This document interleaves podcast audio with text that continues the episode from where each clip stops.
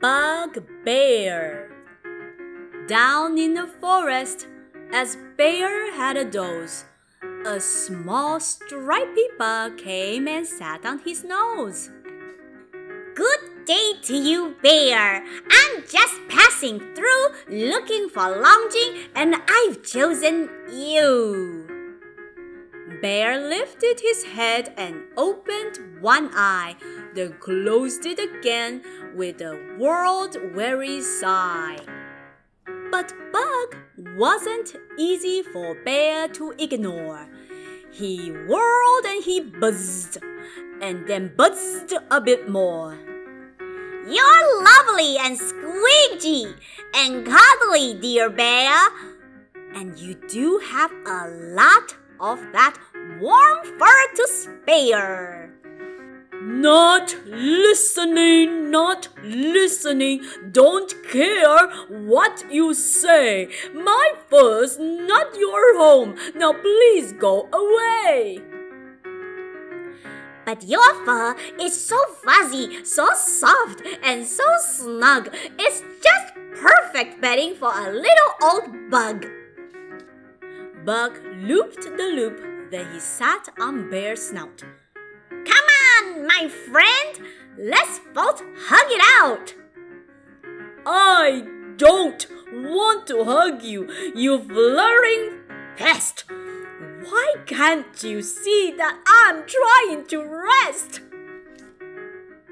said Bug with a giggle, and he nestled right down with a jiggly wiggle. Stop tickling me, Bug, said Bear with a snuffle. Oh, why are you causing this great big kerfuffle? Bear hopped and he clopped and jumped up and down. He swished and he swat, then sat with a frown. Oh, troublesome bug! Why on earth pick on me? And not one of these other five creatures you see? But it's you that I like, though I have to declare, you do seem a teensy bit grumpy, old bear. Grumpy? said Bear. Grumpy, you say? I'll give you grumpy. You've ruined my day. Won't somebody help me? cried Bear with a howl. Can I be of service? called Clever Old Owl. Oh, wow! whimpered Bear. Please tell him from me. He's got to buzz off and just let me be. Don't worry, said Owl, for I a plan. Bear can't be your bet, but I know who can. My friend is just perfect.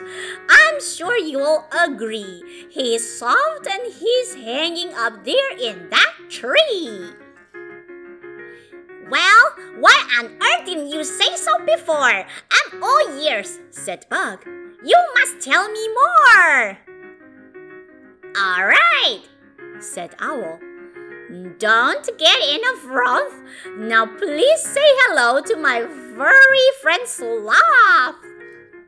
I'd be most grateful, says Sloth with a grin, to have a small bug make his home on my skin. I don't get about much because I'm so slow. Now you'll be my best friend wherever I go.